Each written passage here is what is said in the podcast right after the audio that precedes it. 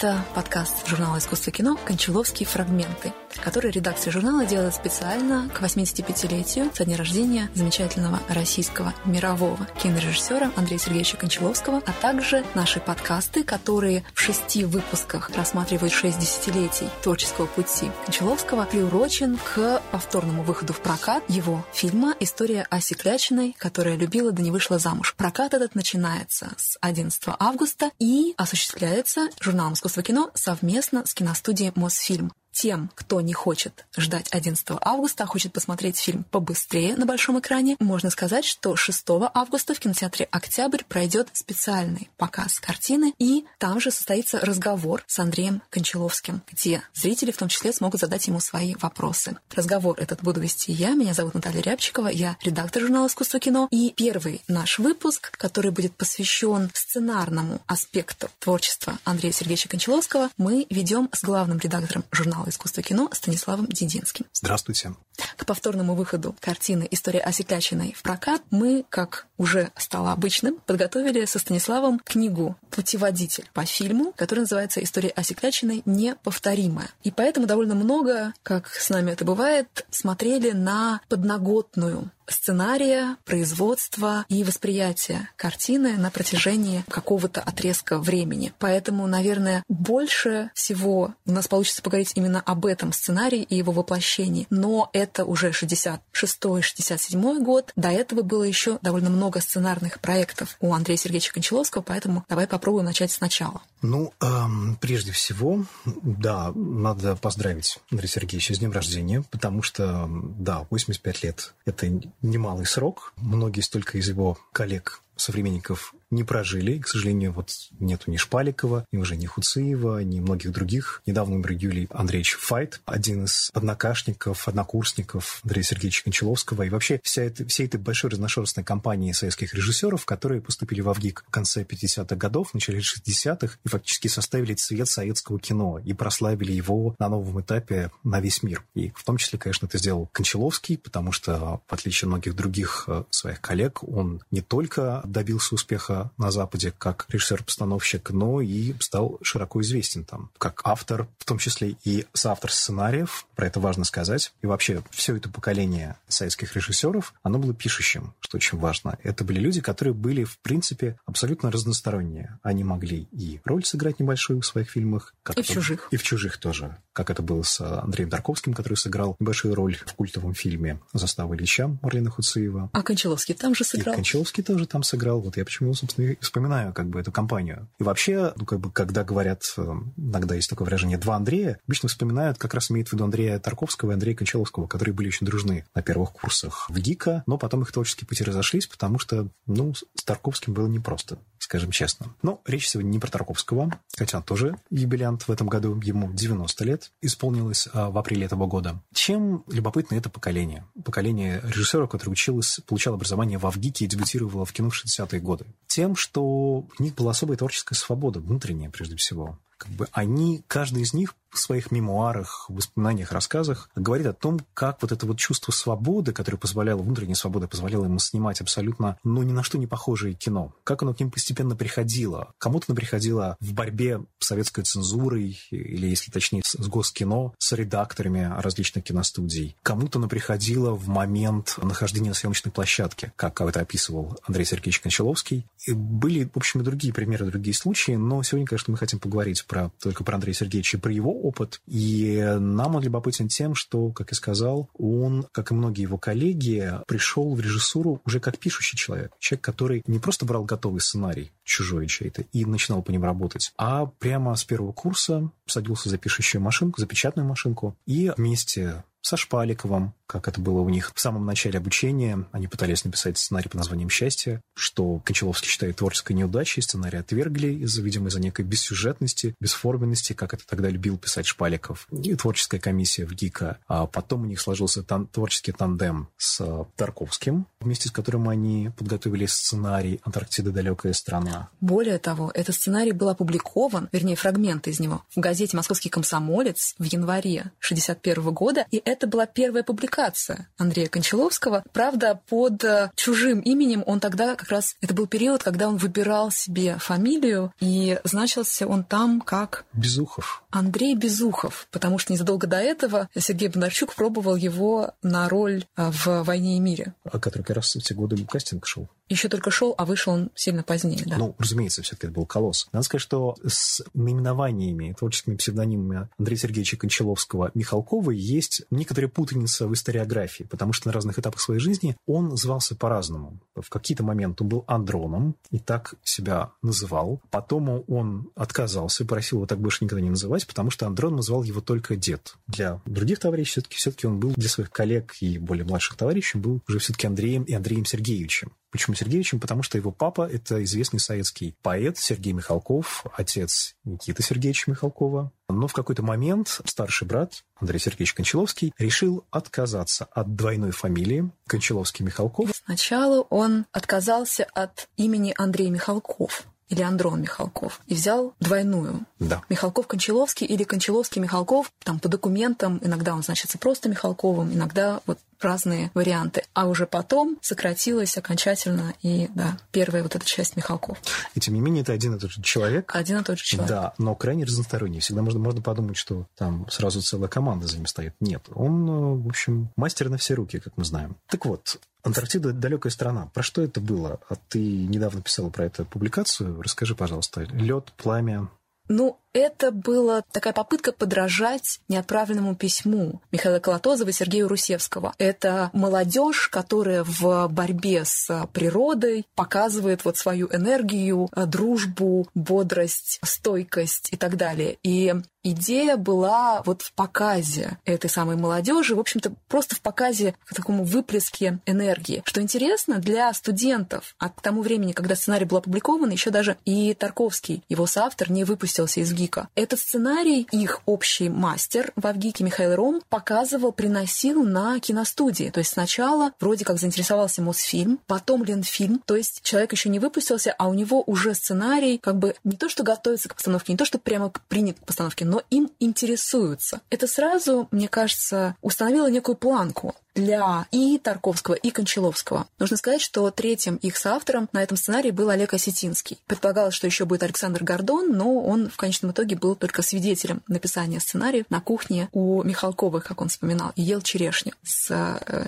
рынка неподалеку. Но дальше вот этот тандем Тарковский и Кончаловский в 60-е годы пишут два невероятно значимых сценария, оба из которых ставит Тарковский. Сначала они переписывают за две недели. Подожди, подожди, ты немного забегаешь вперед, потому что сначала был каток и скрипка, который тоже помог, помог пробить Ром, Михаил Ильич Ром, э, который активно всегда вовлекал своих учеников в кинопроизводство. Это не то, что был академический педагог, который читал некие теории в области кино, наоборот, он всегда звал своих учеников на съемочную площадку. И Кончаловский вспоминает, как они всей гурьбой учеников помогали ему на съемках фильма «Девять дней одного года», в котором главную роль сыграл Алексей Баталов. Алексей Баталов. И Иннокентий Смоктуновский. Андрей Смоктуновский. Так вот, а Ром пробовал Андрея Сергеевича на роль, ту роль, которую сыграл в итоге Смоктуновский. В общем, есть у него еще масса интересных всяких ответвлений в его биографии, актерских, как мы знаем, небольших. Потому что в институте у него была амплуа легкомысленного циника. Вот тут в чем дело. И, собственно, видимо, поэтому Хуциев позвал Тарковского и Кончаловского вот на такие роль золотой советской молодежи. «Каток и скрипка». «Каток и скрипка», да. Это фильм, который составил, ну, как бы такую славу. Дипломная работа Андрея Тарковского про мальчика и дружбу мальчика и мужчины. Водителя катка. Хорошо, водителя катка и мальчика со скрипкой, в котором можно при желании разглядеть э, биографию самого Тарковского, его опыты учебы в художественном училище, и тем не менее, потом Иваново детство. И тем не менее, потом Иваново детство. Фильм, который позвали фактически двух студентов в ГИКа спасать. Что произошло? Первая попытка создания экранизации по повести Богомолова провалилась. Режиссера фактически уволили с проекта, который занимался им, и позвали двух молодых людей, которые ну, себя зарекомендовали хорошо на фильме «Каток и скрипка». И вообще считались такой, ну, абсолютно звездной командой выпускников в ГИКа. Или те, кто уже готовился выпуститься. Я не думаю, что они прям были такой такое звездное, и ну, позвали У них уже была репутация. Но позвали их, потому что, конечно же, студенты всегда дешевле. Вот. И Мосфильма мог таким образом уже те деньги, которые он потратил на проект, каким-то образом сэкономить на оплате труда этих двух э, людей, у которых, ну, как бы имени, конечно же, еще не было. Я хотела сказать, что на самом деле позвали-то только одного Тарковского. И как режиссера не предполагалось, что кто-то будет переписывать сценарий еще раз. Но в том-то и дело, что пришли люди, которые уже попробовали себя в написании сценариев. Этот сценарий их был опубликован вот буквально за пару месяцев до этого. Они ощущали себя способными взяться за полную переработку сценария. И Тарковский пообещал, когда выступал на заседании художественного совета, рассказывая свою творческую концепцию, пообещал, что он перепишет сценарий за две недели. И действительно, как вспоминает Андрей Сергеевич Кончаловский, буквально за две недели они этот сценарий и написали, за две с половиной. Писали, что Бог на душу положит положит, так он это характеризовал. И для него это была даже не подработка, это не было отмечено в титрах, это не было оплачено, но это было замечено членами, собственно, художественного совета, коллегами, старшими коллегами-режиссерами на Мосфильме. То есть его имя уже начало звучать действительно как сценариста. И это повторилось буквально пару лет спустя, когда «Иваново детство» было отснято, когда «Иваново детство» получило «Золотого льва» на Венецианском кинофестивале, а дипломный фильм самого Кончаловского Иванова, мальчика голубь, получила тоже маленького другого цвета бронзового льва на том же самом Венецианском фестивале за короткий метр. И вот на этом фоне вместе с Тарковским Кончаловский начинает писать следующий сценарий. Они берут нечто совершенно неожиданное для всех, кто их окружает. Они берут историю жизни Андрея Рублева. Причем идея им не принадлежала. Идея принадлежала актеру Василию Ливанову который, может быть, хотел бы сыграть эту роль. Но Ливанов уехал куда-то на гастроли, может быть, или на съемки, и два Андрея начинают писать сценарий о третьем Андрее. Тоже пишут его очень энергично и довольно быстро. По воспоминаниям Кончаловского, сам процесс исследования материалов, написания сценария был каким-то невероятно радостным. То есть они погружались в эту атмосферу, они придумывали, как из 1962 года написать о Древней Руси, и каким образом описать то, что вызревает в душе художника, когда он только готовится написать свои великие произведения. То есть это два начинающих режиссера, два начинающих же сценариста, которые смотрят на Рублева как на коллегу на самом деле. И, может быть, поэтому так долго сценарий не проходил, их все время заставляли переписывать, что увидели вот эту позицию равных. Вслух говорилось так, почему вот эти два мальчишки вдруг начинают писать про древнюю историю, что они могут знать, что они могут знать о Рублеве. Пусть они делают что-нибудь из современной жизни. Вот это им под силу. Но когда люди начинали читать,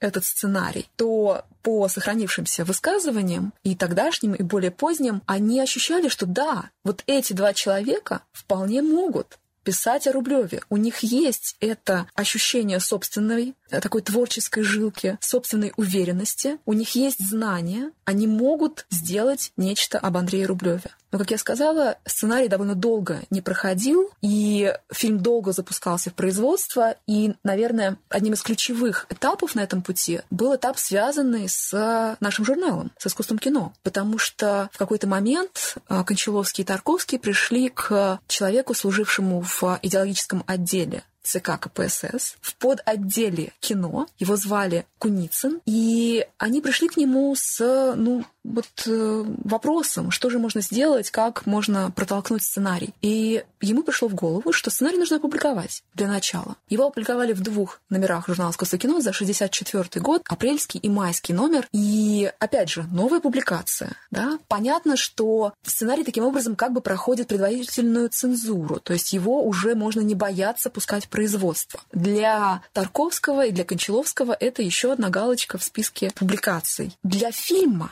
это еще невероятно важно, потому что журнал читают все, сценарий читают все. У них у обоих создается имя да, авторов сценария, э, самого по себе литературно значимого об Андрее Рублеве. Журнал зачитывается до дыр, передается из рук в руки. Журнал читает одна из директоров студии Мосфильм, вернее, директоров производства на студии Мосфильм, Тамара Огородникова, которая приходит, когда уже фильм запускается, и просит, чтобы ее назначили директором именно на эту картину. Но это не единственный пример. Не единственный. Анатолий Солоницын, прочитав сценарий журнале «Искусство кино», решил, что пора бросать свой провинциальный театр, ехать в Москву, добиваться роли Андрея Рублева. Собственно, так оно и произошло. Ему повезло, Тарковский обратил на него внимание, и так сложилась его, в общем-то, карьера. Если бы не эта публикация, мы не знаем, как бы, как оно было по-другому. А дальше начинаются съемки, в процессе которых Тарковский обнаруживает, что сценарий нужно сокращать и переписывать. Это такая драматическая довольно история, потому что по более позднему мнению Андрея Сергеевича Кончаловского, сценарий, в принципе, был написан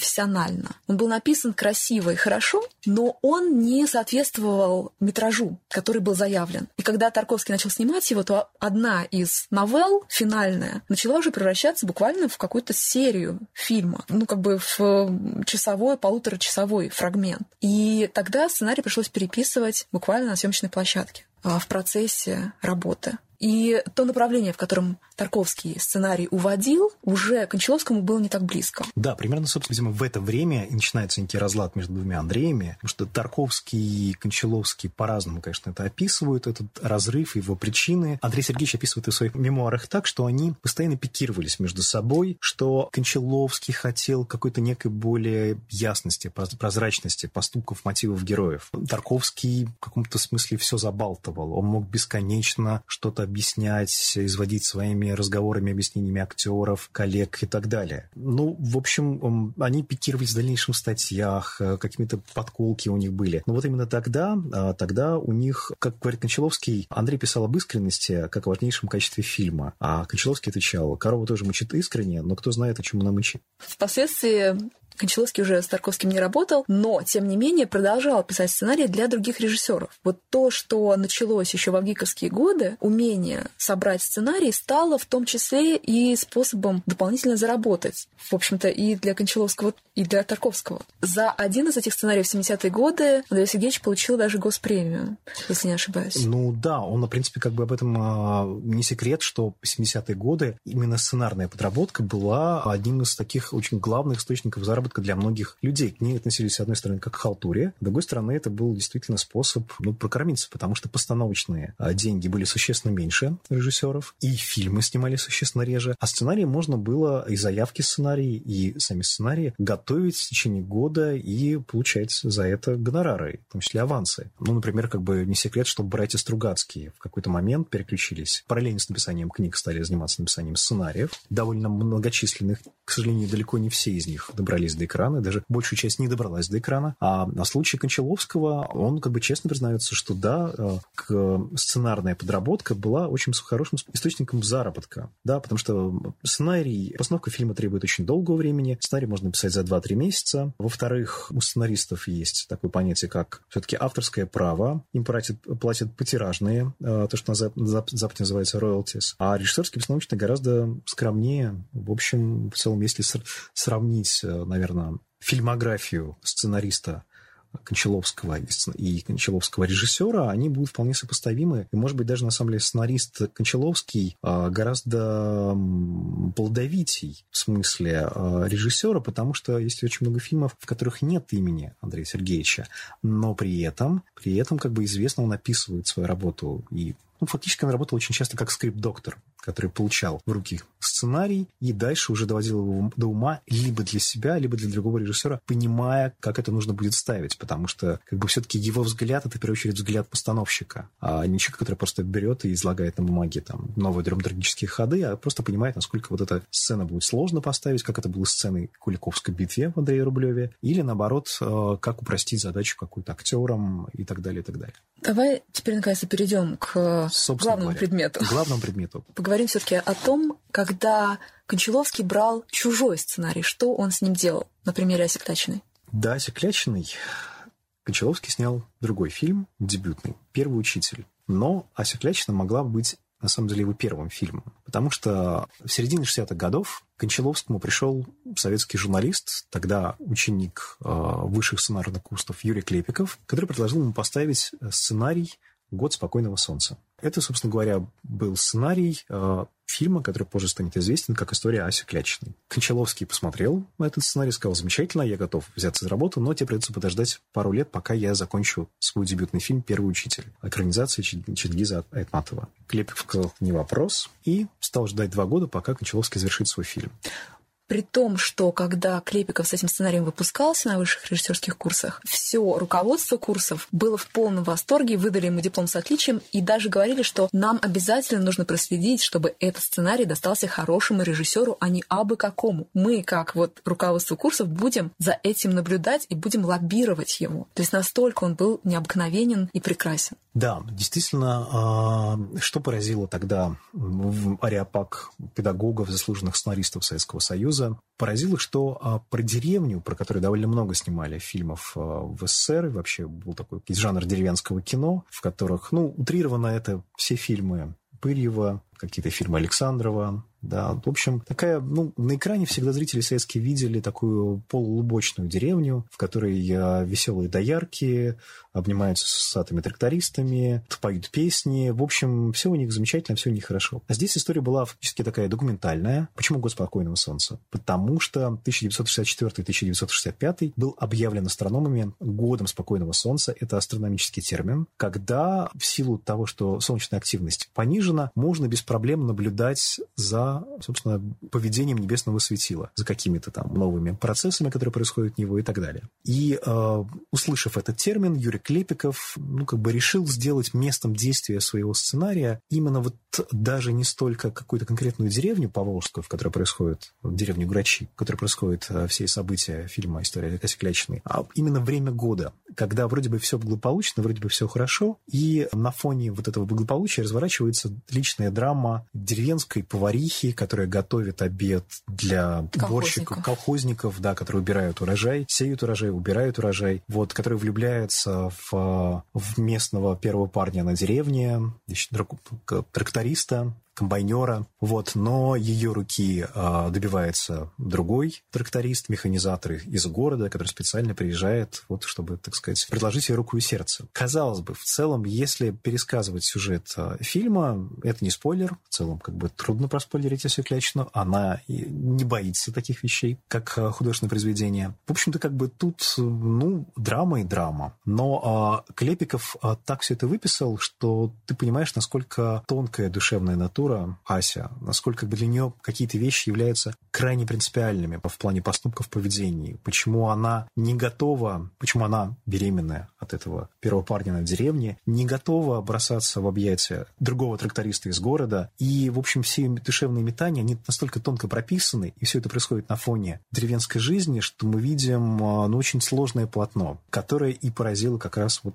э, Ариапак из э, педагогов высших сценарных курсов. Поразило и Кончаловского, но дальше происходит вот что. Он берется за этот сценарий и уже как режиссер, приехав на съемки на натуру, начинает его перерабатывать вместе с Клепиковым. Потому что его режиссерская концепция была в том, чтобы вот эту документальность письма обогатить еще и документальностью съемки, а это означало, например, использование непрофессиональных актеров. Да, на главную роль была взята Ия Савина, хотя и на эту главную роль они искали непрофессионалку, но просто не нашли, не смогли такого уровня найти исполнительницу. Исполнители еще нескольких ролей были тоже профессионалами, а вот дальше массовка, какие-то эпизодические роли, второстепенные, второплановые роли это все жители Суздальской, Владимирской, Нижегородской областей. Горьковской тогда была, Горьковской области. И вот когда сценарий актеров группу привезли на натуру, когда к ним добавили местных жителей, когда начались съемки, оказалось, что сценарий нужно менять. Сценарий нужно прилаживать под э, более как бы сиюминутные, так скажем, задачи. И делать его еще более документальным, еще более реалистическим. Ну, естественно, потому что непрофессиональные актеры не могут читать реплики реплики, которые написал профессиональный сценарист. Они могут пересказать их своими словами. А когда начинают пересказывать их своими словами, они добавляют что-то неизбежно от себя и собственной жизни, перемешивают вымышленные факты с реальными фактами. Так, собственно, произошло как раз с персонажем деда Тихомира, а, которого немного осталось в фильме, потому что он рассказывал на экране о том, как его после войны, попавшего в плен, отправили э, в,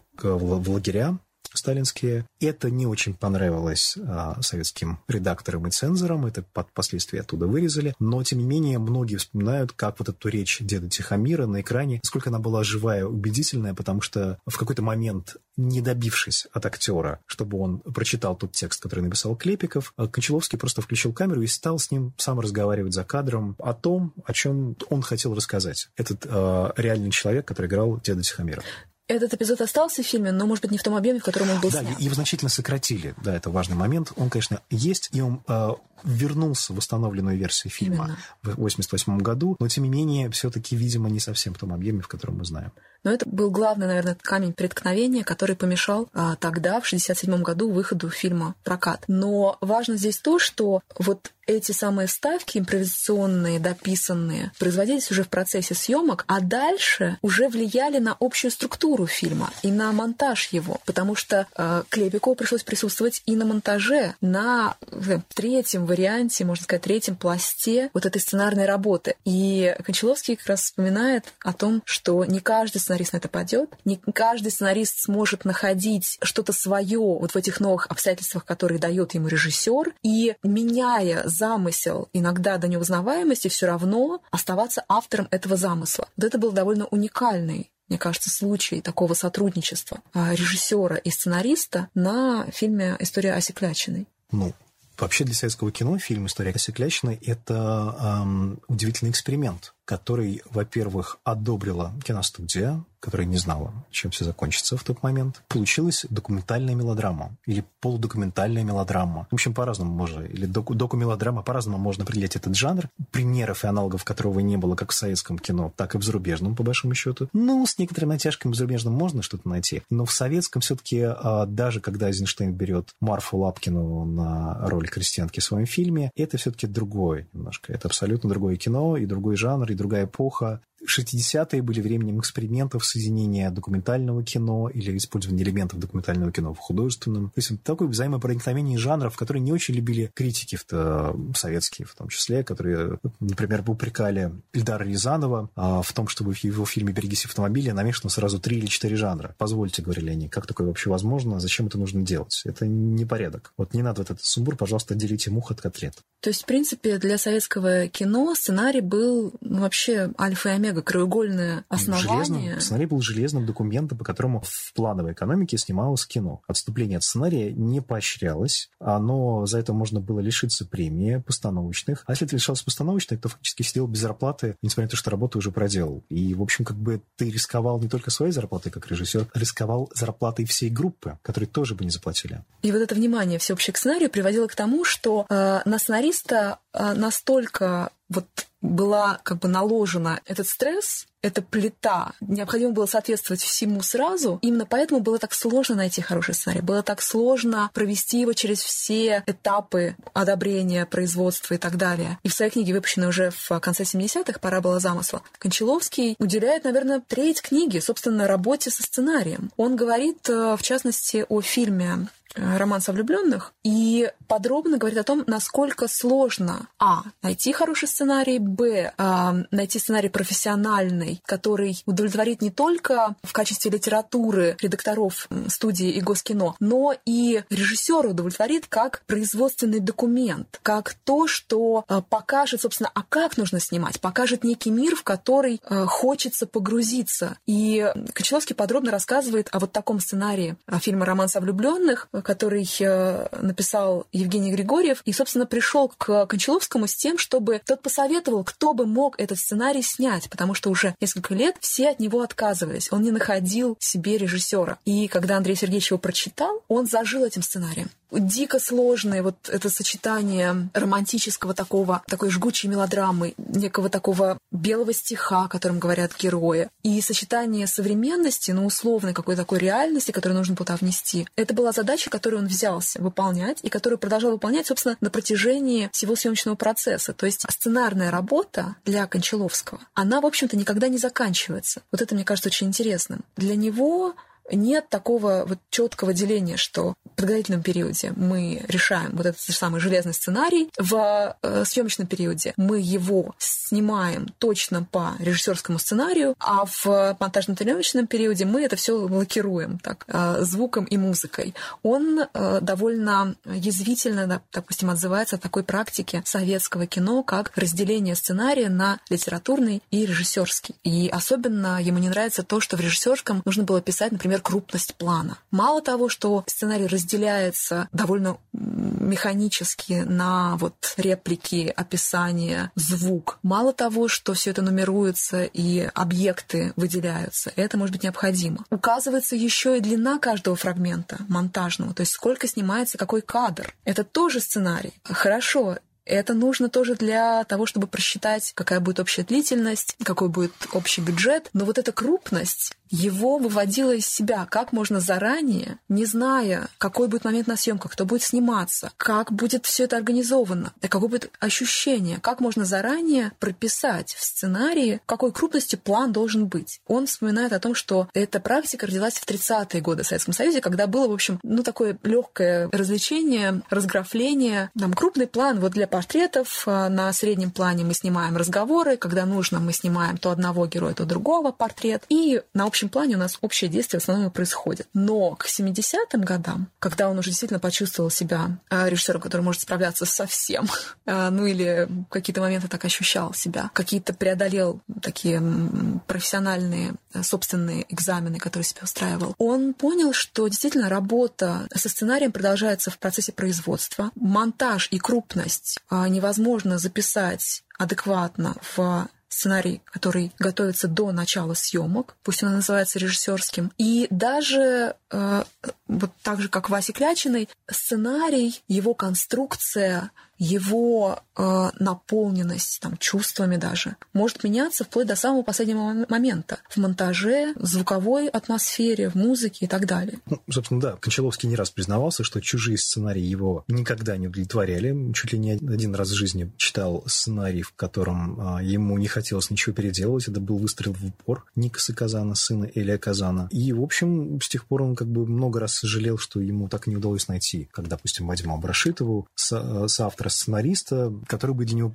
ему бы приносил готовый сценарий, в котором а, ничего бы не нужно было бы менять. Да, в случае Абдрашитова это был Миндадзе, Александр Миндадзе. Вот. А, и, в общем, поэтому Кончаловский так или иначе все время как скрипт-доктор вторгался в чужие сценарии, переписывал, доделывал. Например, так произошло со сценарием фильма «Поезд беглец», который написала Кира Курасава. Сценарий попал в руки Кончаловского от продюсеров, и он, конечно же, приложил и к нему руку немножко, ну, как бы, как он говорит, косметические какие-то правки, но, тем не менее, как бы мы не знаем, насколько, насколько глубоки они были. Ну, нужно сказать, что э, этот фильм стал первым голливудским проектом Кончаловского. Да? То есть он запустил его вторую карьеру. Да, в свое время, когда Александр Гордон, свояк Андрея Тарковского, спросил того, есть ли в советском кино хорошие режиссеры, то Тарковский по своему обыкновению засмеялся. Вот а потом, а, включившись в игру, стал перечислять ну, тех людей, которых он хотя бы уважает в какой-то ну, мере. скорее... И там был Параджанов, Гордон. Хуслиев. Гордон начал перечислять, Да. а Тарковский немножечко так отметал. Или Да. соглашался. Ну да, Муратова, Да-да-да. да, да, Панфилов, может быть, да. Да, а потом я сказал, что как бы, ну, если говорить про людей, которые могут добиться успеха на Западе, как, собственно, потом в реальности произошло, то есть только два человека. Это я и Кончаловский. Собственно, действительно так, потому что если вспомнить, кто еще из советских режиссеров, а, ну, как-то состоялся,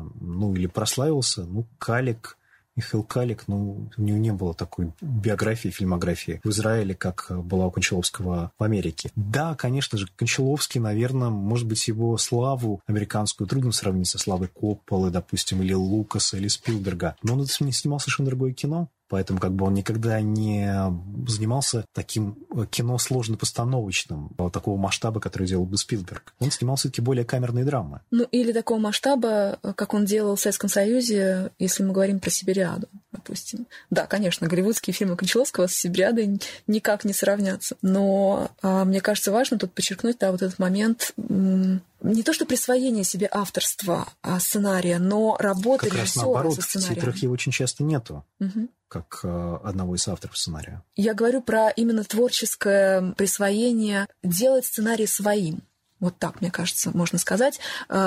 Отдавать свои сценарии другим режиссерам. Да. Один из фильмов, который сейчас приходит в голову, например, это «Раба любви», который написали Андрей Кончаловский вместе с Фридрихом Горенштейном для Рустама Хамдамова. Или Хамдамов начал снимать, и в конечном итоге фильм а, сделал по этому сценарию Никита Михалков. Вот это один из тех проектов, которыми Кончаловский, допустим, занимался в 70-е. То есть он мог отдавать свои сценарии на сторону, и одновременно те сценарии, которые он сам не писал полностью самостоятельно, он все равно обрабатывал творчески притворял и продолжает это делать, собственно. Были проекты, которые а, Кончаловский так не смог реализовать, ну, и которые остались на уровне сценария. Он мечтал снять фильм о композиторе Рахманинове, обращался с этим вопросом с предложением к советскому писателю Юрию Нагибину. Вот. Но в Госкино ему ответили, а зачем нам, собственно, делать фильм об эмигранте? Разочаровавшись, э, Кончаловский уехал из Советского Союза, произошло в конце 70-х годов, вот, и переключился на какие-то более, ну, наверное, может быть, интересные, более высокооплачиваемые вещи, чем писание сценариев для советского кино. Тем не менее, когда он вернулся в конце 80-х годов, уже во время перестройки, и когда произошло, произошел повторный прокат фильма «История Аси Клячной», так, ну, Вернее, так что... это как раз был не повторный прокат, а, собственно, прокат в конце 80-х. Ну, да.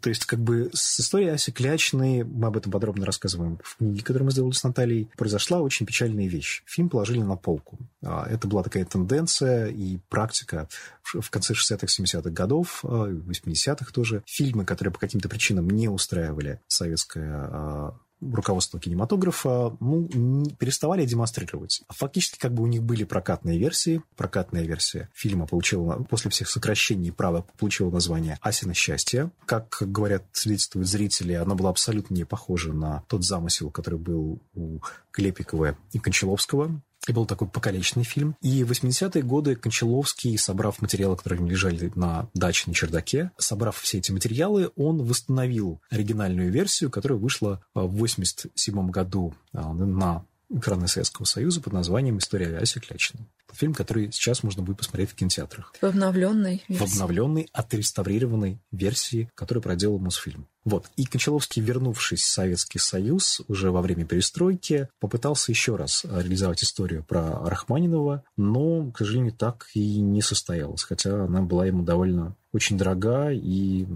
к сожалению, до экранизации дело не дошло. Это какой-то печальный немножечко. Нет, это не печально. На самом деле мы это даже не то. Мы видим дальнейшую биографию Кочеловского как человека, который все время возвращается к той практике, которую он ощупал как раз в истории Аси Клячиной. История Аси Клячиной продолжалась с таким неким хвостом в его творческой жизни. На самом деле и те методы, которые он поиски открытия, которые он совершил, продолжались и продолжаются по сегодняшний день. Потому что, во-первых, он попытался сделать сиквел собственного фильма, который назывался «Курочка Ряба». Не попытался, а сделал.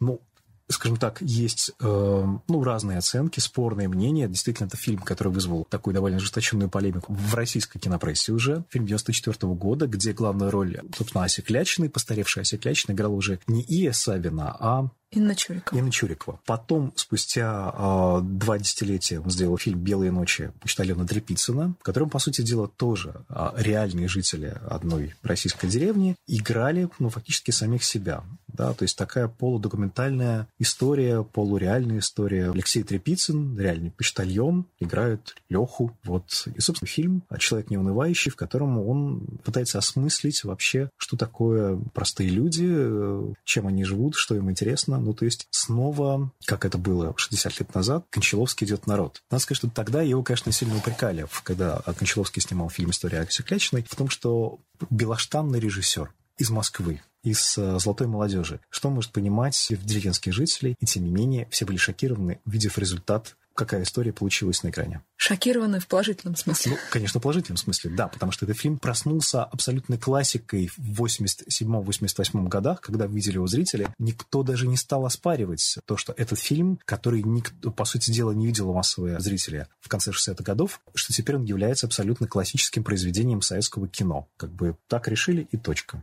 Ну, а эту точку вы, собственно, сможете сами увидеть в кинотеатрах повторный прокат восстановленной версии фильма «История Аси Клячиной». Этот прокат начнется 11 августа. 6 августа состоится специальный показ фильма в кинотеатре «Октябрь» с участием Андрея Сергеевича Кончаловского. И это был подкаст журнала «Искусство кино» «Кончаловский. Фрагменты», который посвящен 85-летию режиссера. Мы сегодня говорили о сценарном аспекте его творчества, который занимает собой 6 десятилетий, с главным редактором журнала «Искусство кино» Станиславом Дединским. Спасибо большое, Станислав. Спасибо большое. Мы также благодарим Институт звукового дизайна за запись этого подкаста. Меня зовут Наталья Рябчикова, я редактор журнала «Искусство кино», и увидимся в следующих выпусках подкаста. thank you